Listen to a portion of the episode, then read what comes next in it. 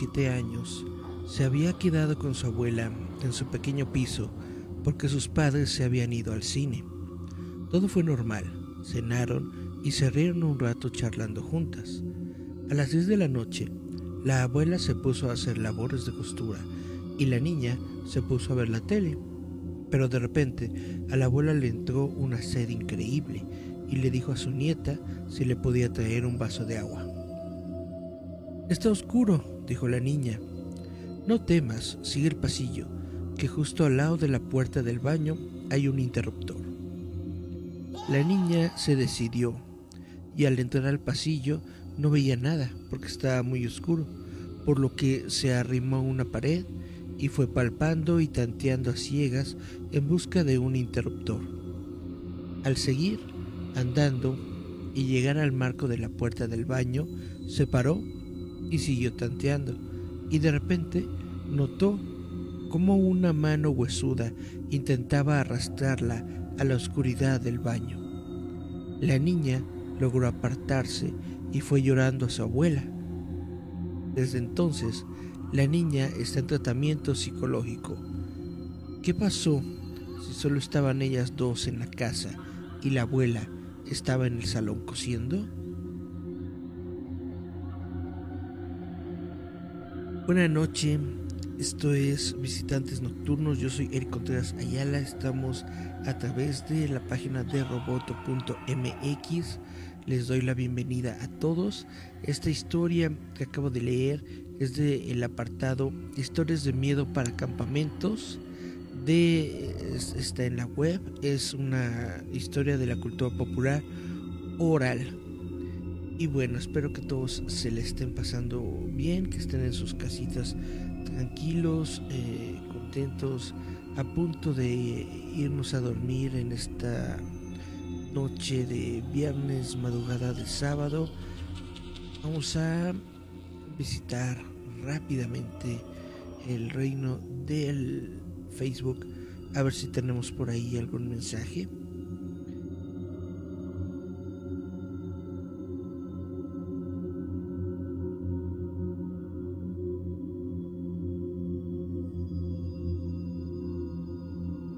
Dice Cari Santiago, buenas noches. Yasmin también nos estaba dando las buenas noches. Salí, déjenme volver a regresar. Sony y Beth Álvarez también dice, ya llegué. Hola, hola, hola, espero que estén bien, espero que se le estén pasando todas muy tranquilas en esta noche madrugada de noche madrugada de, de, viernes, sábado. Y bueno, si no es por el momento, vamos a continuar con las historias. Ah, mira, el Gerardo Valdés, el líder fantasma, dice buenas noches. Qué interesante. Buenas, buenas, buenas noches, líder. Estamos acá, todos tranquilos. Y bueno, vamos a darle a otra pequeña historia. Lo que me dispongo a relatar es absolutamente verídico y relativamente reciente. Me ocurrió a mí hace aproximadamente seis meses. A mí, el mundo del espiritismo, las psicofonías y demás me produce mucha curiosidad, pero a la vez me asusta. Un compañero de clase me proporcionó un CD que tenía grabadas algunas psicofonías. Mi hermano me propuso llevarme un portátil para escuchar el CD mientras se duchaba y así lo hicimos. Antes de escuchar la primera psicofonía, una voz presentaba el CD y hacía una advertencia. Nunca lo escuchen a oscuras. En ese momento, para asustar a mi hermano, apagué la luz del cuarto del baño y él gritó, ¡Enciende la luz! Cuando la encendí, el disco ya no sonaba. Alguien le había dado al stop. Yo no fui, de eso estoy seguro, porque tenía el dedo en el interruptor de la luz. Y mi hermano tampoco. Él estaba dentro de la bañera y a más de dos metros del disco portátil.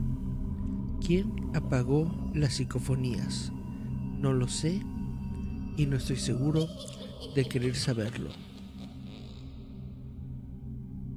también es otro, otro pequeño relato del libro Historias de Miedo para Campamentos y es de eh, cultura popular oral.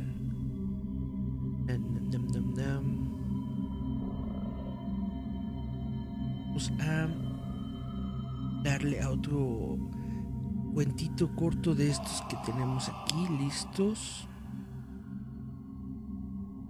Este se llama Ven a jugar conmigo. Hace tiempo, una amiga mía y yo decidimos hacer espiritismo por primera vez, ya que nunca antes nos habíamos atrevido a hacerlo. Llamamos a otras dos amigas para que nos acompañaran, ya que a mí me habían dicho que probablemente con solo dos personas sería más difícil que pasara algo. Nos costó trabajo convencerlas, pero al final se dieron. Lo preparamos todo y un poco asustadas comenzamos a jugar la Ouija. Durante la sesión, una de las compañeras a las que habíamos llamado dijo, yo me voy de aquí, menuda tontería esta de la Ouija. Nosotras nos asustamos un poco y decidimos dejarlo para otro momento. Al cabo de unos días, la compañera que se había ido me llamó aterrorizada, diciéndome que, de camino a su casa, después de haber ido a estudiar a la biblioteca, al pasar por delante de una casa en ruinas que hay cerca de su hogar, una niña vestida de blanco le había pedido que jugara con ella.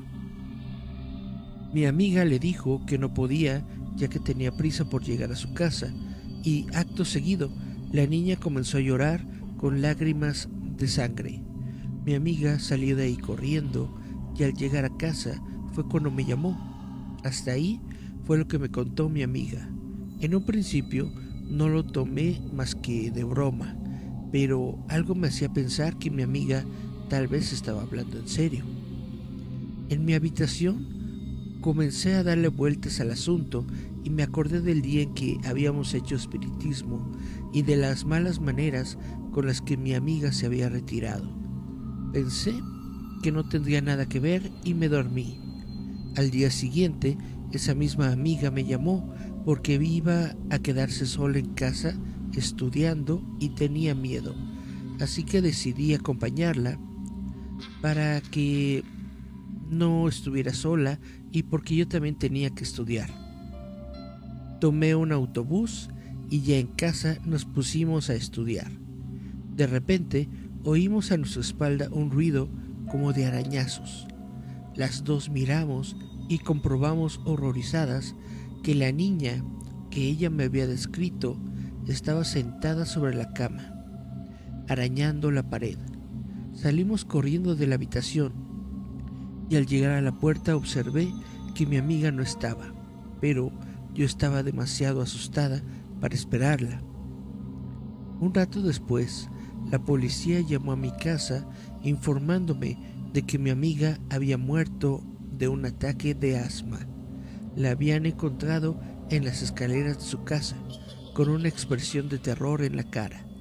Yo estuve en tratamiento psiquiátrico unos meses y ya me estaba recuperando, pero el otro día en mi buzón apareció una nota escrita con letra de niña pequeña que decía, Tu amiga murió por no jugar conmigo. Tengo una muñeca nueva. Yo creo que es una broma, ya que nuestra historia se ha hecho bastante popular en el pueblo, pero por otra parte tengo miedo. ¿Vendrá por mí? También es una historia del libro Historias de Miedo para campamentos de cultura popular oral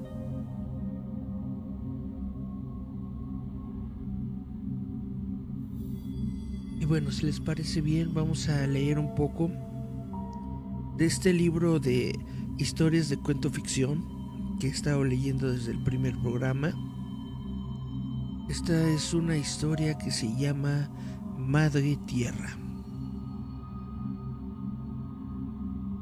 Siglos después de la colonización galáctica, cuando la Tierra quedó completamente desierta y sus grandes urbes se convirtieron en páramos habitados por alimañas, la humanidad comenzó a padecer cierta añoranza por la antigua vida en el planeta azul.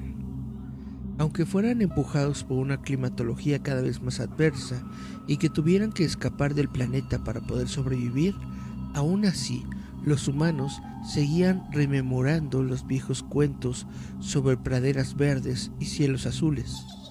A pesar de tan cruel partida y de una traumática huida hacia un entorno que les era totalmente ajeno, las múltiples colonias extraterrestres habían crecido rápidamente y los habitantes de cada una de ellas se componían que componían las nuevas ciudades eh, de esta diáspora humana acostumbraban a decir que el cambio había sido necesario, que las cosas habían mejorado, que todo esto había hecho madurar a la humanidad.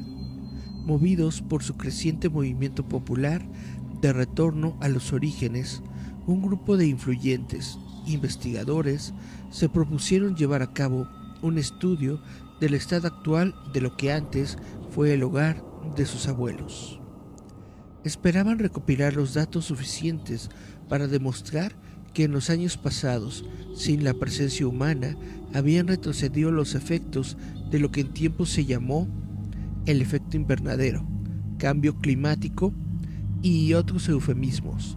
También querían determinar cuándo la Tierra volverá a ser habitable, si es que alguna vez podría volver a serlo. A pesar del empeño que pusieron, no se consiguieron resultados positivos y concluyeron que deberían ser otros estudiosos que en el futuro demostraran aquella teoría. Lo que no pasó desapercibido para este grupo de científicos fue la total ausencia de terremotos o de erupciones volcánicas durante el tiempo que sometieron a estudio al despoblado planeta Tierra. De hecho, no se encontraron trazas de los violentos movimientos climáticos que, previamente al abandono del planeta, llegaron a producir glaciares masivos en un año y sequías feroces al siguiente. Y más sorprendente era que los niveles de dióxido de carbono en la atmósfera seguían siendo altísimos, con cierta subida en los últimos años, sin que la anterior actividad contaminante humana lo pudiera justificar. Todo esto se podría llegar a aclarar pero no explicaba nada sobre la actividad sísmica.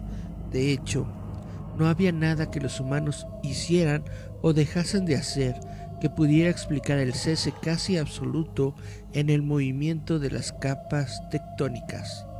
Los humanos pudieron soportar los cambios de temperatura o adaptarse a comer alimentos sintéticos, ya que no había manera de cultivar nada en una atmósfera tan variable. Pero lo que acabó con toda la esperanza del hombre fue la continuada actividad sísmica que derruía lo construido antes de que se llegase a secar el hormigón vertido. Este proceso de degradación de la corteza terrestre que llegó a modificar la forma conocida de los continentes había parado abruptamente. A lo mejor, aquellos tiempos en que la vida era peligrosa en la Tierra hayan acabado concluyeron los investigadores. Quién sabe si ahora sería un buen momento para volver a casa, dijeron. Probablemente muchos de los colonos pobres de Titán quieran, quieran regresar. No pueden estar peor en la Tierra de lo que están ahora en las galerías subterráneas donde viven, dijo uno de los más pragmáticos. Además, podrían realizar un mejor análisis del estado actual de la biosfera que el que podemos hacer desde aquí. Y los años transcurrieron. La retórica de estos afamados investigadores, además del beneficio electoral que se podía sacar de ello, impulsó a que gobiernos se endeudaran fletando inmensas naves, solo para hacer palidecer de envidia a otros gobiernos que no se lo podían permitir. Pronto, las promesas de algo mejor y de un sustento asegurado mientras durase el viaje, llenaron las naves de nuevos conquistadores en busca del viejo mundo. Millones de esperanzas se dirigían hacia la tierra de nuevo.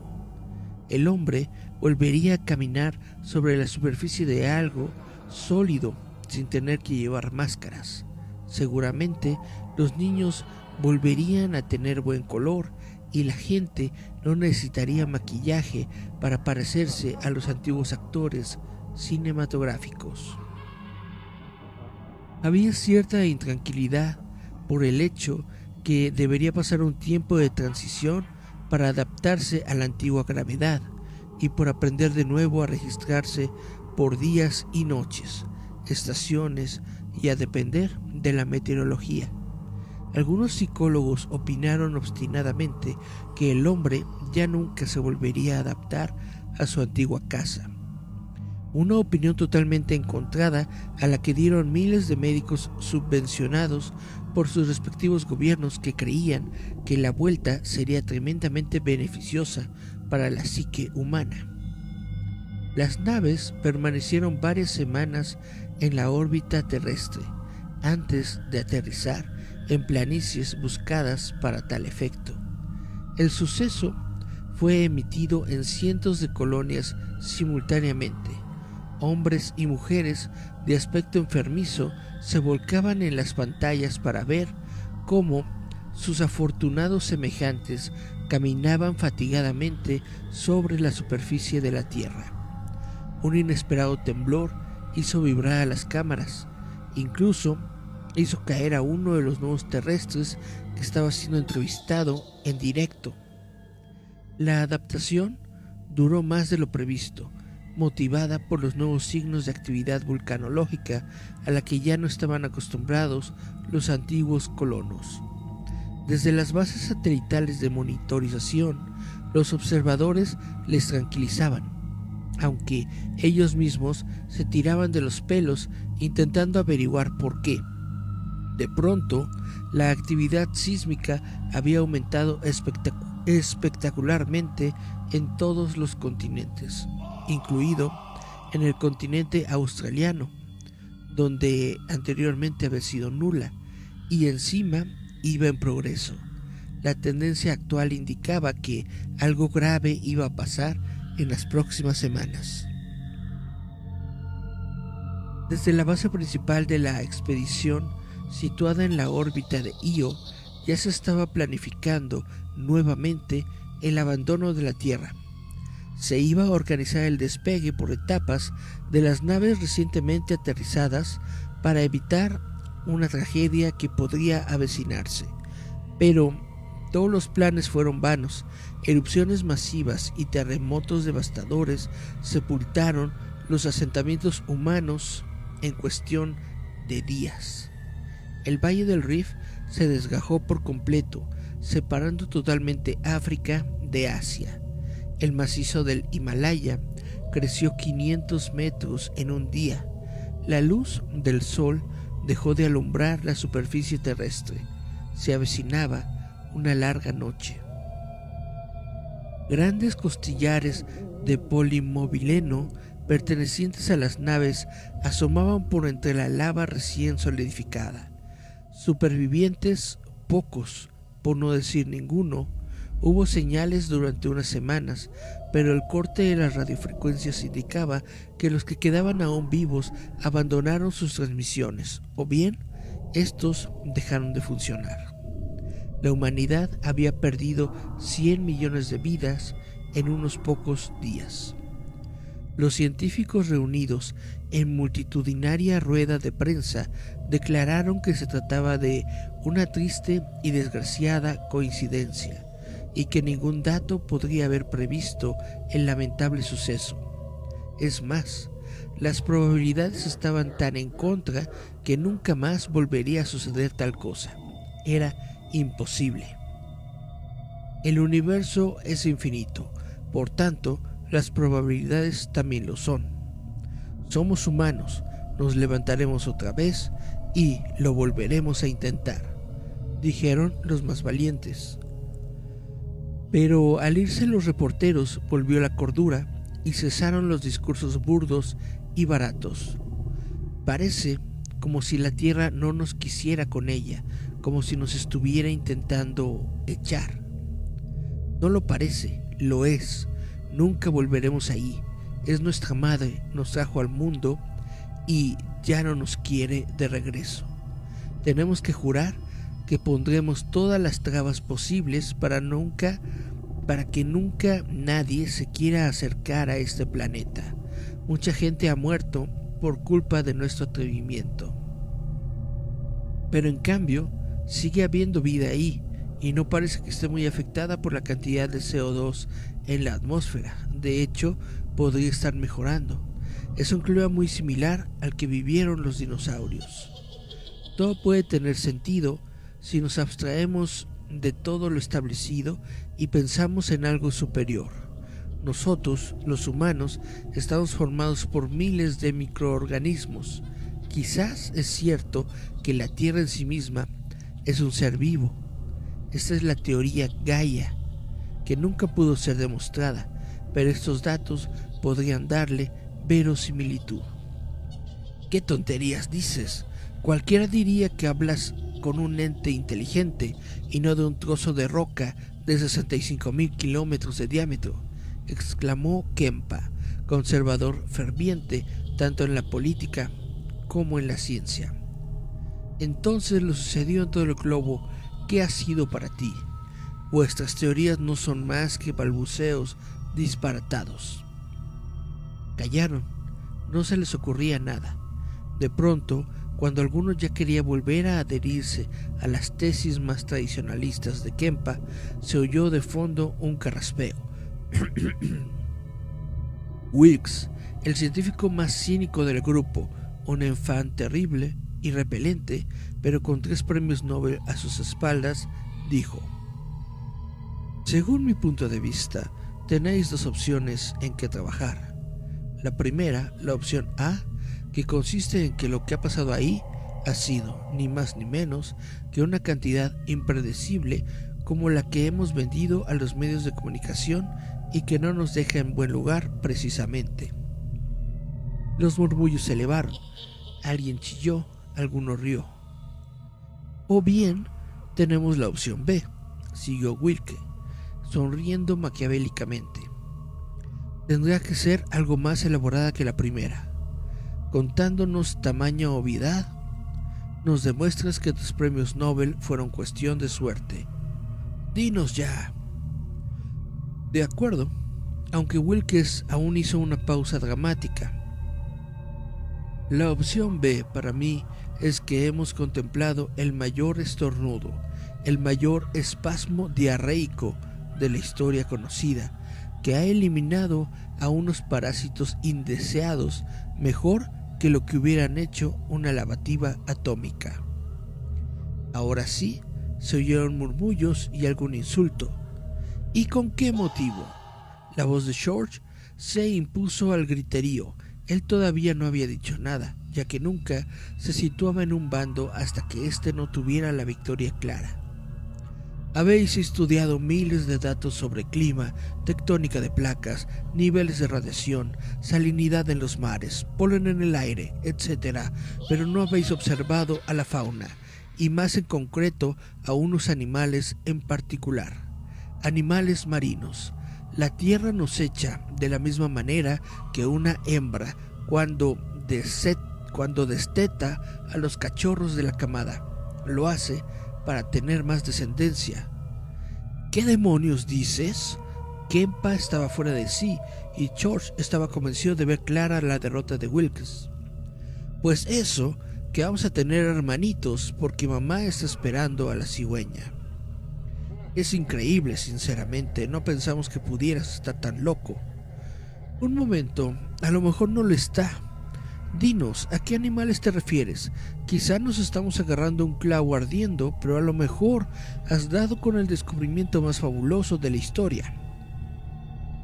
Mientras vosotros perdíais el tiempo estudiando las gráficas durante décadas, yo mandé sondas investigando a los grandes mamíferos. Pensé que su comportamiento podría revelarnos grandes cosas. Tengo este video grabado desde hace unos años a resultas de ello. Esperaba hacerlo público a toda la comunidad científica en cuanto se pudiesen demostrar mis teorías, y la verdad es que ahora me parece un buen momento.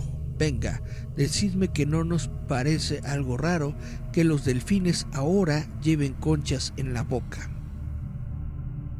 No es tan extraño, lo raro es, oh, el biólogo Kempa abrió los ojos desmesuradamente mientras contemplaba las últimas escenas del video. Dios mío, Dios mío, Dios mío. ¿Qué sucede? ¿Qué pasa? George necesitaba informarse por si tenía que cambiar de bando en el último momento. Lo de las conchas era hasta normal. Lo que es muy raro es que están dibujando formas en la arena con esas conchas. Parecen ideogramas, no quiero ni creerlo, pero parece como si estuvieran leyendo las formas. Wilkes sonrió con suficiencia mientras se levantaba para dar más teatralidad a su discurso. ¿Qué os parecen nuestros nuevos hermanitos? ¿Qué os parece el nuevo retoño de nuestra madre tierra? Ah, una cosa antes de hacer esto público, me gustaría que esperáramos un tiempo y viéramos la evolución de todo esto. No estoy tan loco como creéis, yo no descartaría la primera opción todavía.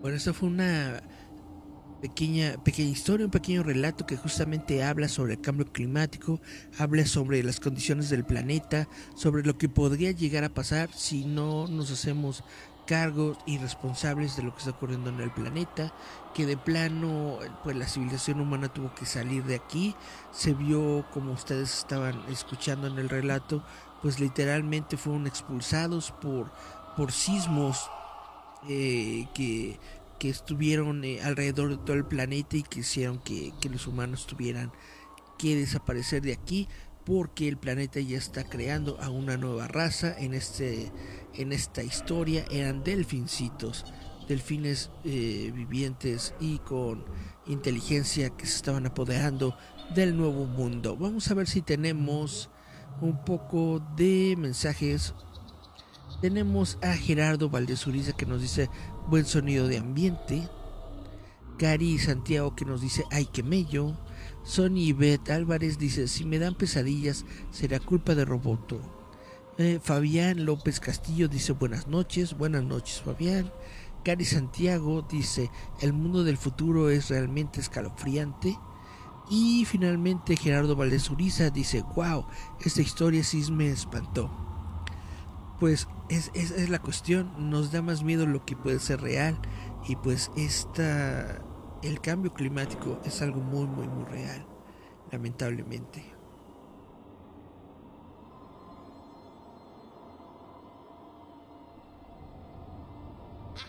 Perfectísimo, pues como en cada programa, si les parece bien, me gustaría terminar con una historia, con una leyenda mexicana.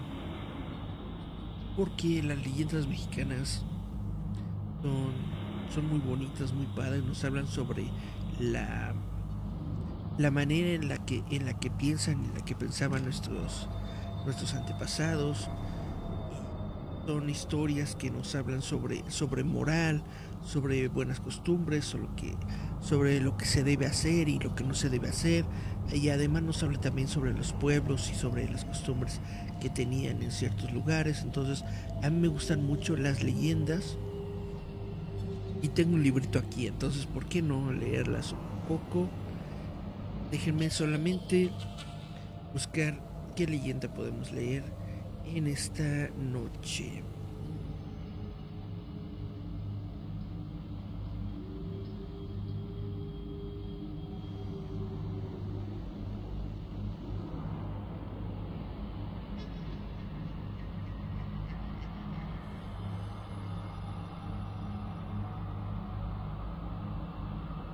Muy bien, pues aquí tengo una historia que se llama La maldición del hombre lobo. Si les parece bien, vamos a leerla. No dice de qué estado es.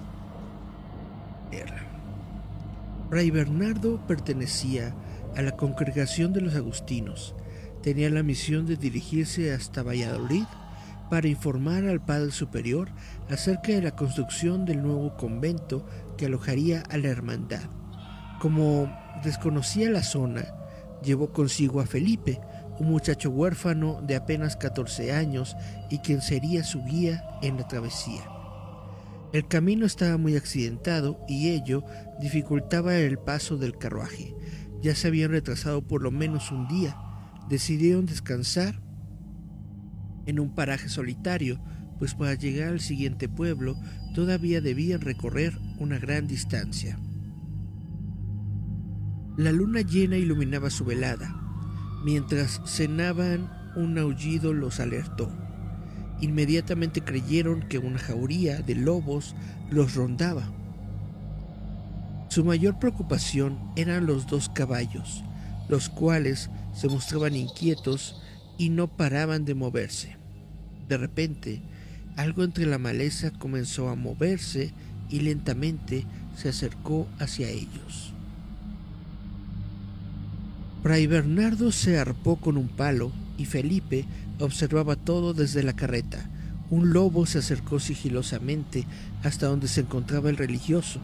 Paralizado por el miedo, no se atrevió a apalearlo.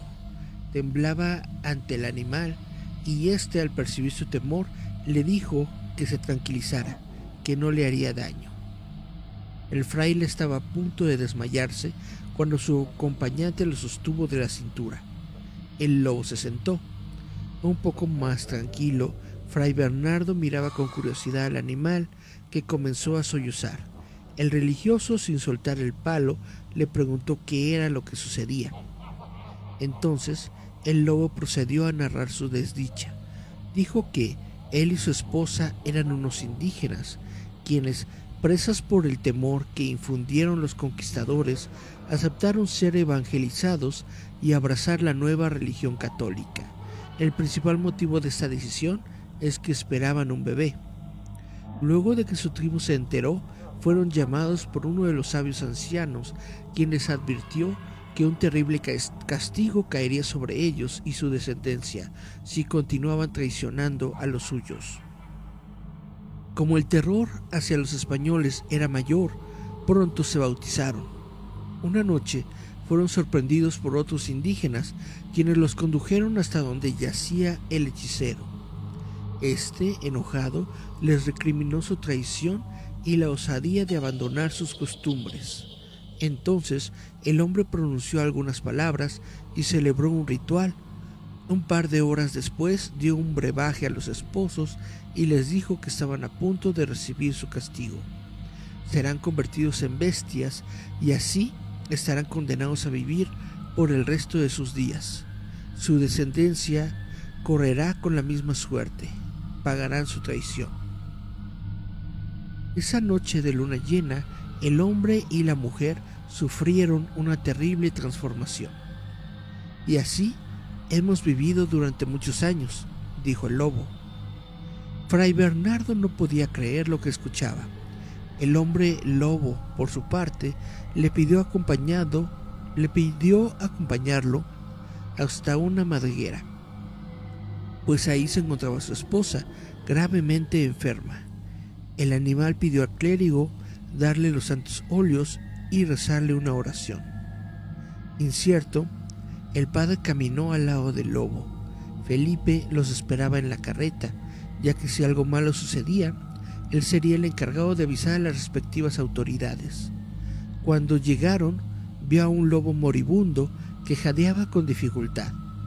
Terminó el rito que los sacerdotes realizan en un caso como este, pero no ofreció la Eucaristía. Preocupado, Fray Bernardo rasgó la carne de la loba y debajo de ella descubrió la piel arrugada de una anciana, con lo que confirmó la historia del lobo, dio la comunión y la bestia dejó de respirar. El padre fue conducido por el lobo donde estaba la carreta. En el camino, Bernardo preguntó por el hijo que esperaban. Afligido, el animal respondió que nació lobito y se unió a una jauría, por lo que no habían vuelto a saber de él. Cuenta la leyenda que el fraile prometió al hombre lobo visitarlo. Sin embargo, se cree que éste también murió. pues nunca más se le volvió a ver. Así que cada vez que se escucha un lobo aullar, muy probablemente se trata de los descendientes de aquellos que traicionaron a su raza.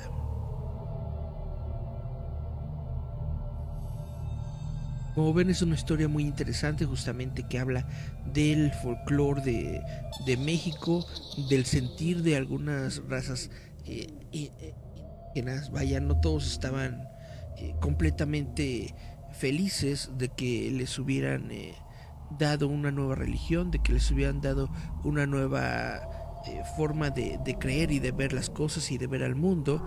Algunos indígenas pues obviamente estaban frustrados y dentro de esas frustraciones crearon estas historias en las que podían hacer una maldición a sus, a sus congéneres, a sus propios hermanos, para hacerles ver eh, lo equivocados que estaban al respecto.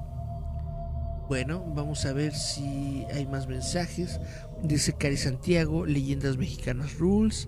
Y Cari Santiago dice, wow, qué buena historia.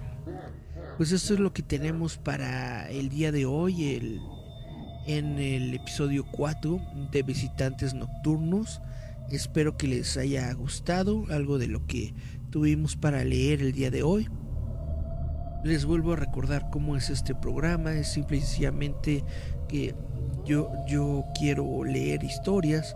Me gusta mucho, me gusta mucho las historias de, de, miedo, las historias de terror. Me gusta también mucho la ciencia ficción, la fantasía. Y entonces simple y sencillamente estoy tratando de buscar un lugarcito en el internet en donde leer estas historias. Si alguno de ustedes en algún momento quiere leer algo, estamos eh, completamente abiertos para escucharlos, para, para poder escuchar sus historias, ya sea que eh, me dejen sus audios y los coloquemos aquí para escucharlos o me den sus historias y yo las leo, es eh, como, como ustedes prefieran, o si tienen alguna historia hecha por ustedes, algún escrito, también le podemos aquí dar lectura. Es... Mm, ah, nos dice Gerardo Valdés, muy bien programa, felicidades. Eh, Cari Santiago dice feliz primer mes de transmisiones. Ah, pues sí, ya fue un mes, de hecho. Muchas, muchas gracias. Pues gracias a todos los que estuvieron aquí, gracias a todos los que se encuentran en la frecuencia de Roboto. Y pues sin más por el momento, ya los dejo irse a camita vámonos a dormir. Yo fui Eric Contreras Ayala, esto fue Visitantes Nocturnos. Nos escuchamos, vemos la próxima semana. Bye, bye, bye, bye.